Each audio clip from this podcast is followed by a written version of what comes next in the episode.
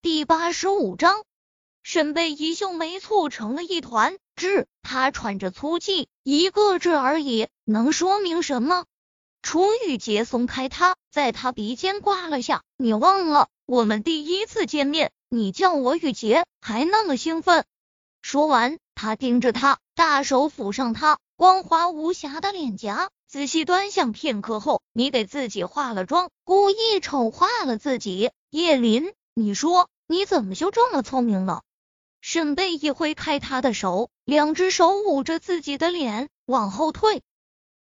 你你想怎么样？他真的还没有做好被人揭穿的准备。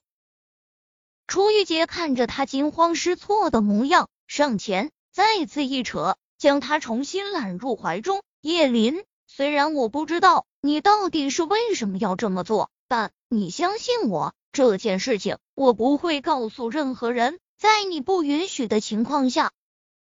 他的承诺让沈贝依蓦地松了口气，他推开他，咬着下唇：“你真的不会告诉别人？”他说完，顿了下，才又接着说道：“对不起，我有自己的苦衷，不是故意不认你。”楚玉洁伸手摸了摸他的头，那些年他经常这样摸他的头。嘴角勾起一抹微笑。其实刚刚他也不敢很确定，毕竟面前这女人的容貌实在和记忆中的她相差太多了。却没想到，真是他心里的激动，此刻无法言表。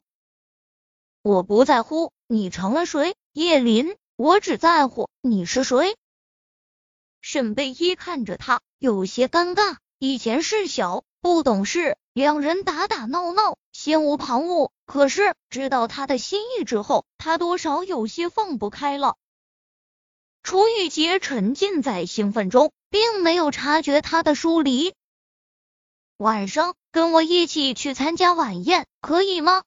沈贝依以为他知道后肯定会放弃他，却不想他还是固执的要求。雨洁，你表哥说你都要结婚了，你今天带我去做你的女伴。你有没有为我想过，人家会怎么看待我？他准备打感情牌。楚雨洁依旧微笑着，俯身在他耳边轻描淡写的说道：“那如果我带过去的那个人是个谁都不会有机会认识的人呢？”沈贝依蹙眉，不解的看着他：“我让你以叶林的样子陪我去。”这个想法，他在初办叶林公司时。便有了。那时候，他就幻想着将来有一天，他要牵着他的手走在红地毯上。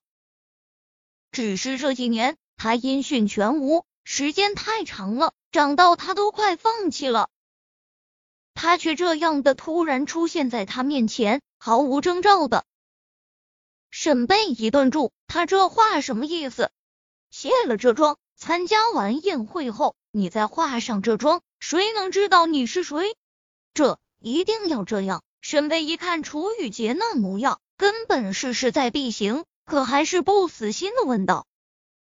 楚雨洁蹙眉：“叶林，你让我守口如瓶，总得给我点甜头吧？而且……”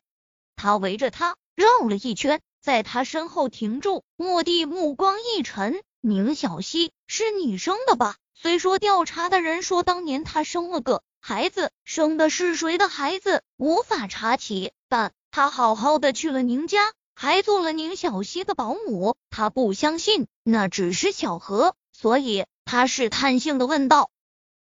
沈贝依好不容易放松的身子又僵住了。天呀，这男人什么智商，能在这么短时间什么都推测出来？